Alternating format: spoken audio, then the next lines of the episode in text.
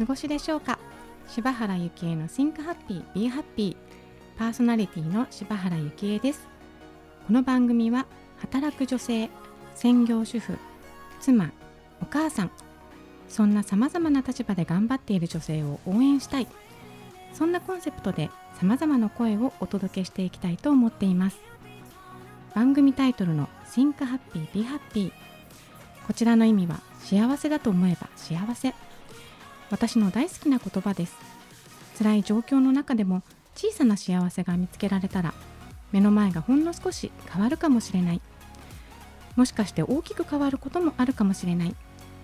どんな悩みも人に言えないことも小さなことでも番組で拾っていきます。人にとっては小さく見えること。でも当事者にとっては山のごとく大きなこと。私柴原を通して身近な問題や課題を一緒に考えていけたら嬉しいです。それでは第47回本日のゲストのご紹介をさせていただきます。本日のゲストは更年期ライフデザインファシリテーターの前田由美子さんです。由美子さんどうぞよろしくお願いします。よろしくお願いします。はい、由美子さん今のお仕事も含めて簡単に自己紹介をお願いいたします。はい、えー、私は今女性でも安心して利用できるレンタルスペースの運営と更年期の心と体の揺らぎとうまく付き合うコツをお伝えする活動をしていますありがとうございます。こう由美子さんとはこうオンラインで出会って、はい、今日初めましてなんですが、あのねあのお年をこの間お誕生日をお迎えなられて、はい、おめでとうございます。ありがとうございます。ねでもそのお年に見えないその可愛らしいあのお姿とねお声がもうねでその更年期をまあうまく切り抜けて、らっしゃってのそのねお姿だと思うんですが、ね、ここもあの今から伺っていきたいと思うんですがまず最初のそのレンタルスペースっていうところなんですけれどもまずそちらのあのどんな目的で始められたのかをちょっと教えていただけてもよろしいですか？はいあの私もともとはえー、一人のただの主婦だったんですけれども、うんうん、やっぱり主婦でもいろいろとこう学んだりとか、発信したりとか、うん、自分って何だろうというようなことをね、考えるようになっていく中で、そういったことを集って学んだり学んだことを発信したりする、そんな場が安心して作れたらいいな、その場があったらいいなってことを思うようになりまして。でたまたまあのそういうような場所をなんて言うんでしょう見つける機会がありまして、じゃあ私ここでちょっとレンタルスペースなんてものをやってみようかなってつぶやいてみたら、はい、周りの人がいいんじゃない？っていうので、ね、誰か止めてよって気持ちもあったんですけどでもいいんじゃない？っていうならやってみようかなと思ってですね、うんうん始めたというのがきっかけなんですけど、うん、その中でですね、うん、多くの女性との出会いとか、うん、いろいろなこう私自身も学びがあって、とても私自身の人生がふくよかなものになったなというふうに今思ってます。え。ー、そのなんでレンタルスペースその始められたのはいつ頃だったんでしょうか？2015年です。そうすると今からもう六七年前ですよね。そうですね。その頃ってレンタルスペースってそんなに数はあったんでしょうか？なんかそんなになかったと思いそうですよね。はい、今でこそなんか何かするたびにどっか探すとかありますけれども、はい、まあ女性が勉強する場というか、うん、そういうどこか借りて、はい、なんかこう気軽に使えるところがあまりなかった環境だったんですかね。そうですね。あのたまたま私が、うん、それこそ SNS で出会った方がいて、うん、その方もレンタルスペースをやっていて、すごく素敵な取り組みだなと思っていたんですよね。でそこでいろいろこう学びの時間を作ってらっしゃったりとかして、で私もそんなことできたらいいなというふうに思ってはいたんですけれども、たまたまその時にですね、うん、えーと、新入社員の研修を承る仕事をしてたんです。で教室の運営みたいなことを一時していたので、はいはい、そんなことをこの後も続けられたらいいなっていう思いやら、あと自分みたいにこの本当はただの主婦なんだけど、うん、でももしかしたら何か挑戦してみたいっていう女性たちがね、うん、たくさん周りにいるなと思って、うんうん、じゃあそんな方のその一つのこうチャレンジする場になったら、それはそれで私も楽しいかも、みたいな、ほとんど思いつきと勢いで始めたっていう感じですね。えー。なんか私も本当に専業主婦もうどっぷり専業主婦だったわけですけどもそこから一歩踏み出すのってやっぱり勇気がいたというかなんか家から出て私に何ができるのかとか思ってあのこう、ね、こうシリーズ本みっていうかねこうやってたんですけどもでも由美子さんがそうやって一歩ガーンと踏み出しちゃったその思いつきでも何でもその原動力というかなんかきっかけはあったんですか？そうですね、あの子どもたちもだんだん大きくなっていって、うん、とてもその後自分が空の巣状態になるのが怖いなと思っていたので、いろいろとこうちょこちょこ学びを入れてたりとかしてたんです。うん、でその中でですね、いろいろな出会いがあった中で、その当時していたお仕事を、私60になってもこの仕事をしているイメージがないななんて思ってた時に、たまたまその新入社員の仕事を請け負うっていう、まあ、昔々そういう研修事業をやってたせいもあるんですですけれどもそんな関係で請け負うことになって、うんでそれをやっていたら、うん、なんかその仕事がすごく楽しいって思うようになってですね、うん要は人が成長していく姿を見たり、人が笑顔になっていく姿を見ているのがすごく楽しいなと思ったので、そのたまたま本当にたまたまね、そのこの事務所ちょっと格安で借りれるんだけど、うん、みたいなところがあったわけです。でじゃあそこちょっと私やってみようかなっていう展開になった。えー、なんかそのレンタルスペースって私のイメージでは、うん、まあ、意外とその無人だし、うん、でなんていうんですかねこうただスペースっていうあのイメージなんですけども由美子さんがされてるそのレンタルスペースっていうのは何かこうこだわりみたいなところはあるんですか？はい私のこだわりは、うん、あくまでその来られる方をお迎えして、うん、そしてそのイメージとしては女性が多かったので、うん、そうすると、ね、プロジェクターってどう使えばいいのとか、うん、あ例えば椅子とかテーブルとか動かすのも一人じゃ大変とか、いろいろあると思うので、そういうことをお手伝いするっていうこともします。っていうふうにしていました、場合によっては、本当に受付してあげたりとか、そんなこともして差し上げたりとか、うん。そうですね。あと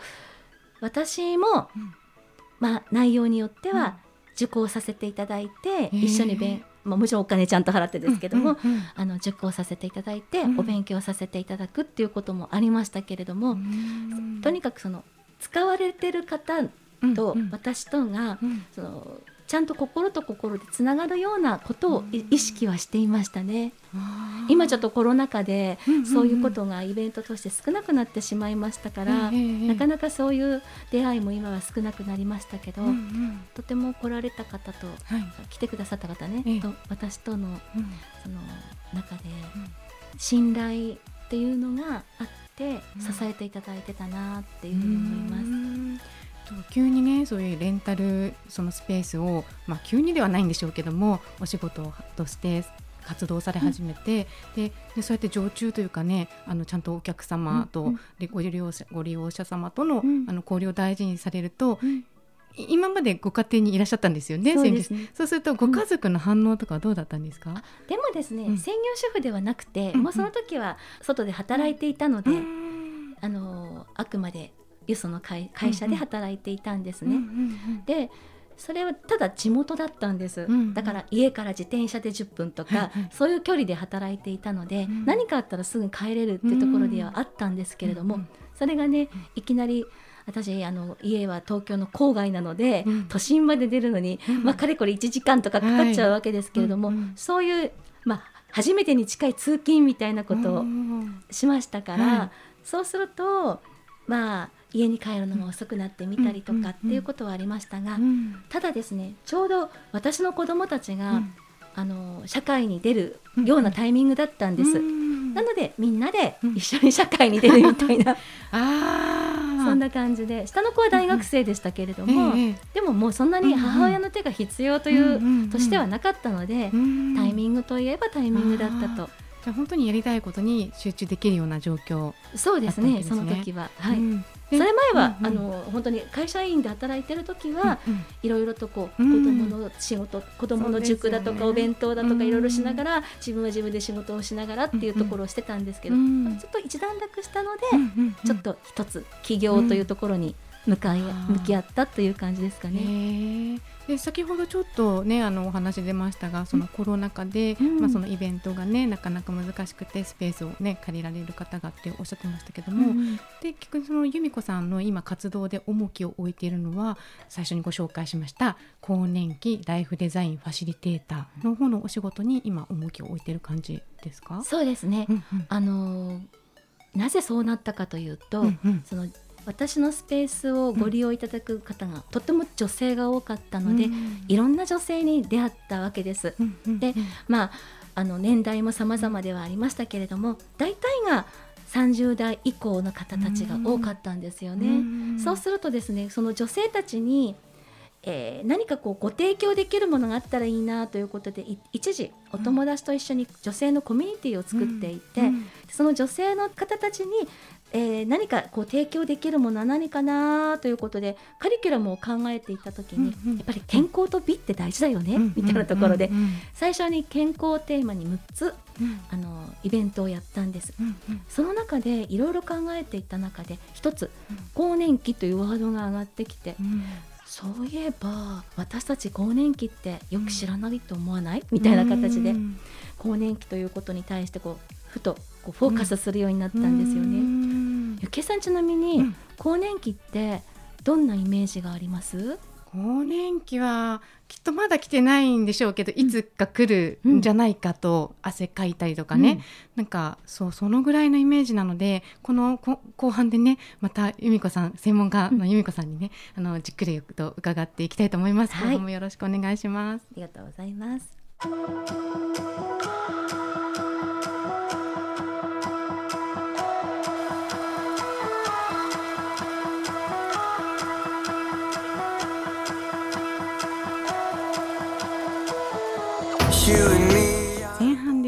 本日のゲストの前田由美子さんに、えー、由美子さんがねそのレンタルスペースを始められたところから、えー、今のお仕事の更年期っていうキーワードまでいただいたところなんですけども今ちょっとねあのとっても聞きたいことがありましてで私も本当専業主婦から飛び出たいと思った一人で由美子さんがちょろっとねあの専業主婦だったんですよってそれでそこからなんかねお仕事をされたっていうところなんですけども専業主婦でもう楽しめてる人もいるじゃないですか世の中には。はい、で由美子さんはなんでその専業主婦ではなくてそこからお仕事をするお仕事と家庭の両立っていうところを選んでいかれたんですか？きっかけは？とか。はい、うん、あのまだ子供が小さい時は、うんうん。専業主婦だったんですよね。で専業主婦で働いあの家にいたんですけれども、その時にですねたまたまその主人の実家で事業をしてたんですけれども、その事業がちょっと人に、まあ、詐欺に遭ってしまうというようなことでうまくいかなくなってしまって多額のこう借金がやってくるというようなことに私たちが見舞われるわけです。いやまあその頃は30歳ぐらいだったんですけどまだ私今の私から考えると、うん、とても若い。そ んな時にねその人生の逆境を味わってしまいまして、うん、本当にもう何を信じていいのか、うん、何をしていいのかわからないっていう状態だったんです、私には何にもできることがないと思っちゃったし、何にもこう頼れるものもないみたいな、そんな時にですねやっぱりあの子供が目の前にいましたから、うん、この子供たちを守っていかなきゃいけないという思いが一番最初にあって、うん、そこからやはり女性もある程度のその生活力とか、うん、それから経済力、そういったものを身につけていく必要があるなということを漠然と思うようになってでそこからできることを少しずつ、一番最初は地域のミニコミ誌を子供が幼稚園に行っている間に配る。ね、本当に高校生のお小遣いみたいな収入しかなかったりもするわけですけど、毎週ね水曜日の夜にドンってくるんです、うん、そこにね1枚1円のチラシをね挟んでいくんですよ、チラシが多いと、お金も多くなるんだけど、入れるのも大変なので、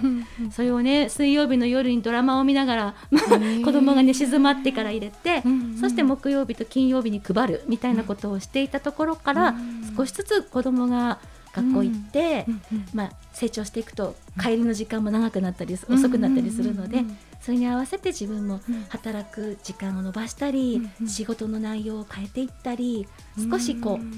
えーと、自分で挑戦するような仕事の質に変えていったりなんてことをして子どもの成長に合わせて私も成長していったっていう感じだったんですよね。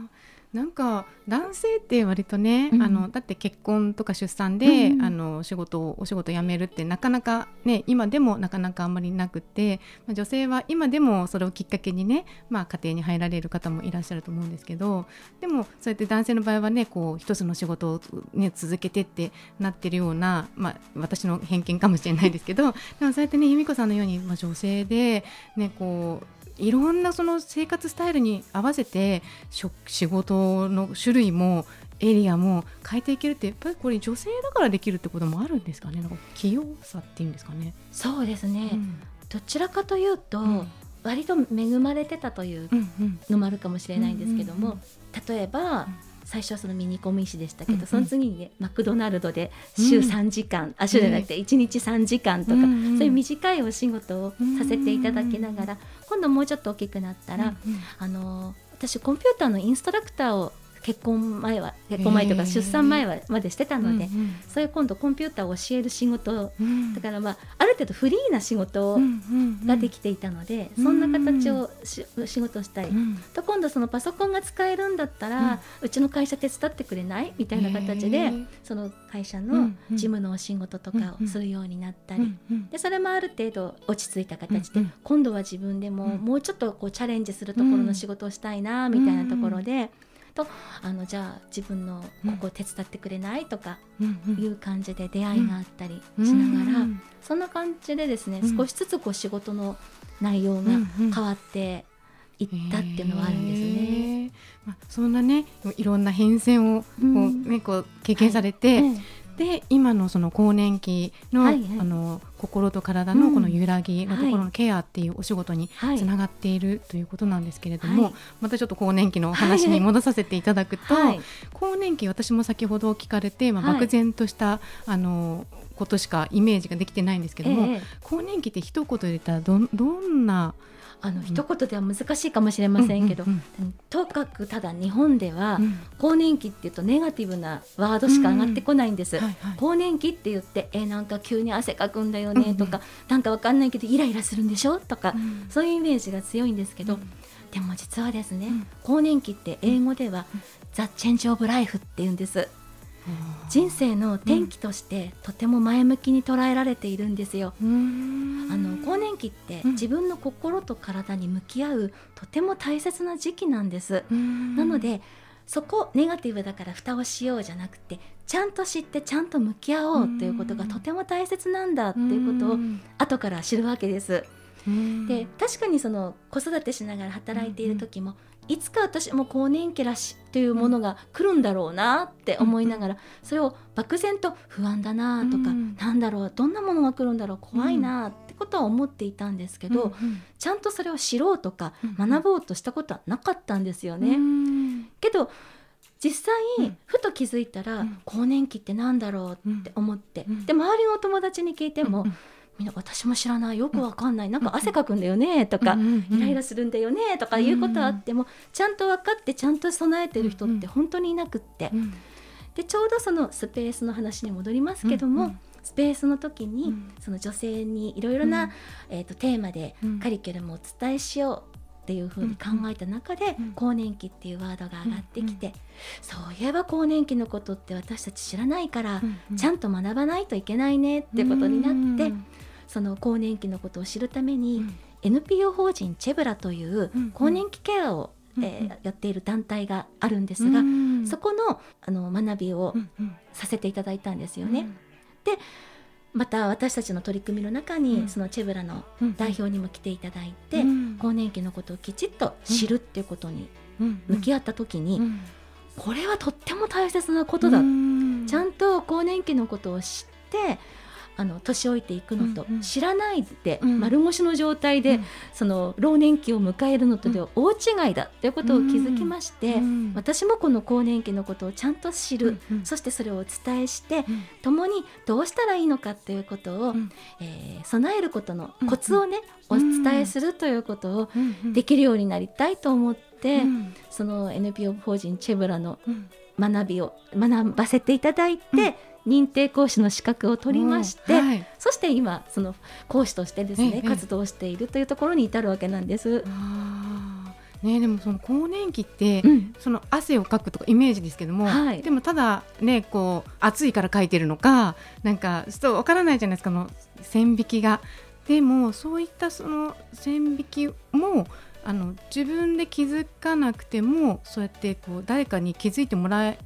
そういう場所っていうのがあるんですか？なんかこう気づいてもらう場所っていうんですかね？その自分では気づかないけどもいや例えば、えーイライライライラするんだとかいうのも、うん。その誰かが気づいてそれ更年期じゃないって言われたらきっと意識すると思うんですよね。でも言われないとなんか自分がただなんかこうね、うん。なんかストレス溜まってんのかなただただとかね、なってしまうと思うんですけどそういう時ってなんかどこに相談したらいいのかなとか。ね。うん。そもそも更年期っていつからいつかうんさえもわからないうん。と思うんです。一般的に日本人の女性はうん。45歳から55歳、へー。この10年間をうん。更年期うん。平均でですよ、はい。っていうのは閉経が50歳っていうふうに言われているので、はい。その前5年後ろ5年、ここを更年期というふうに言っているんですけど、うん。でも本当はそれも人それぞれで、うん。また変わ変化があのん。違いがあるわけです。ですけどその更年期がいつからいつかもわからないと、うん。実際自分がその年になってもその体の不調がうん。更年期のものなのかそうじゃないものなのかもわからないと思うので、んんまず大体更年期ってどういう世代の人たちになるものなのか、うんうんどういう症状があるものなのかってことを知るっていうことから始めてはいかがでしょうか。でそういうお話をさせていただいて、でその時にはこんなこんな症状があんな症状があ現れたりします。それがなぜ起こるのかというとこういう理由からです。まあ、女性ホルモンの急激な低下によって起こったりするんですけれども、それが自分の中では、うん。なかなかホルモンが今日減ってるとかわからないと思うので、うんそういうことをですねあらかじめ気づくことが大事で,、うん。でもしその不調がうん。ととてもしんどいなと思うようだったらば、うん。ちゃんと病院に行くということもお伝えしています。うんその時の婦人科にかかるコツとか、うんそれから婦人科にかかるタイミングというのもうん。自分でチェックできる、えー更年期簡略指数そのチェックシートがあるんですね。うんなのでその簡略指数を見て自分でチェックしてうん。あこれだったらうん。病院に行ってみた方がいいのかなというようなうんそんなようなことを自分で知りながら、うん。あの確認してうんうん。病院にかかるなりあもうちょっと自分の受け止め方を変えたり何かうん。捉え方を変えることで乗り越えてみようとか、うんいろいろこう判断の材料にしていただけたらなと思っています。うんそれこそこの本当にそのここまでそこまでまあ人生の半分、うんまあこのね寿命が長くなってるのでそこまで来た自分自身と向き合う時間っていうことですよね。体と心に向き合う。で、まあ、そんな活動をされてる由美子さんなんですが、はい。もう今年も早いものでもう今日8月1日配信なので、はい、残すところあと4ヶ月ね。今年はねなってますけども由美子さん今後、まあ、今年だけじゃなくてねこれからやっていきたいこととか今の活動ももちろんですがその先見えてる由美子さんに見えてる世界っていうのはどんな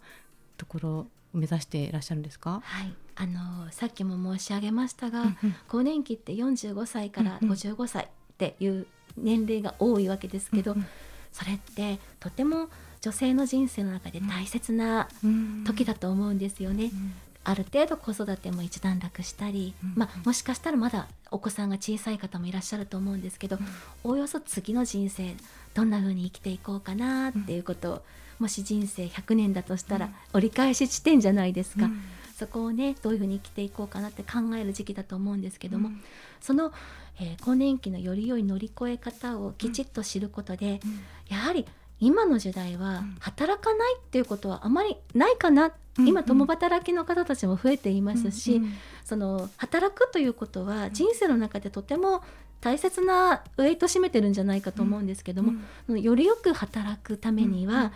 ちゃんと自分の体の、うん。えー不調なり、うん。どうしたら自分が気持ちいいのかってことを知るってことも大切だと思うので、うん。働く女性がうん。よりよくあの働けるように、うんうんきちっと自分の体のことを知っていただけるように、まあ、例えば企業さんにもうん。そういう取り組みをお伝えしていきたいと思いますし、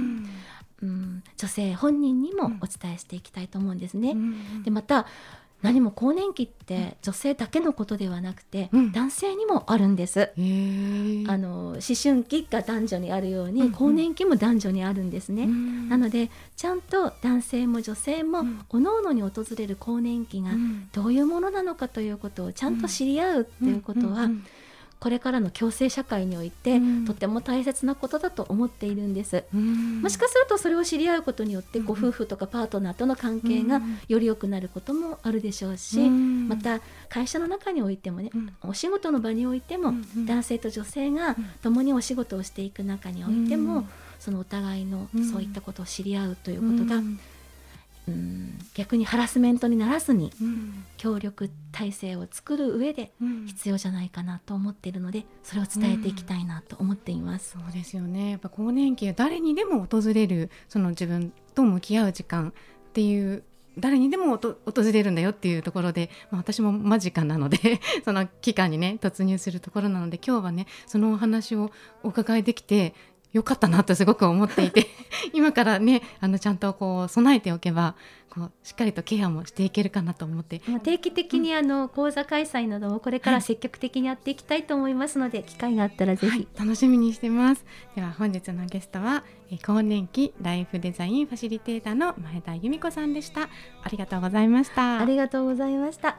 あっという間にエンディングの時間となりました。柴原由恵の Think Happy Be Happy この番組は毎月1日に配信してまいります。ぜひお楽しみに聞いていただけたらと思います。また番組へのご意見ご感想もお待ちしています。info アットマーク言葉リスタ .com 言葉リスタは KOTOBARISTA こちらまでお寄せください。それではまた次回お会いしましょう。柴原幸恵でした。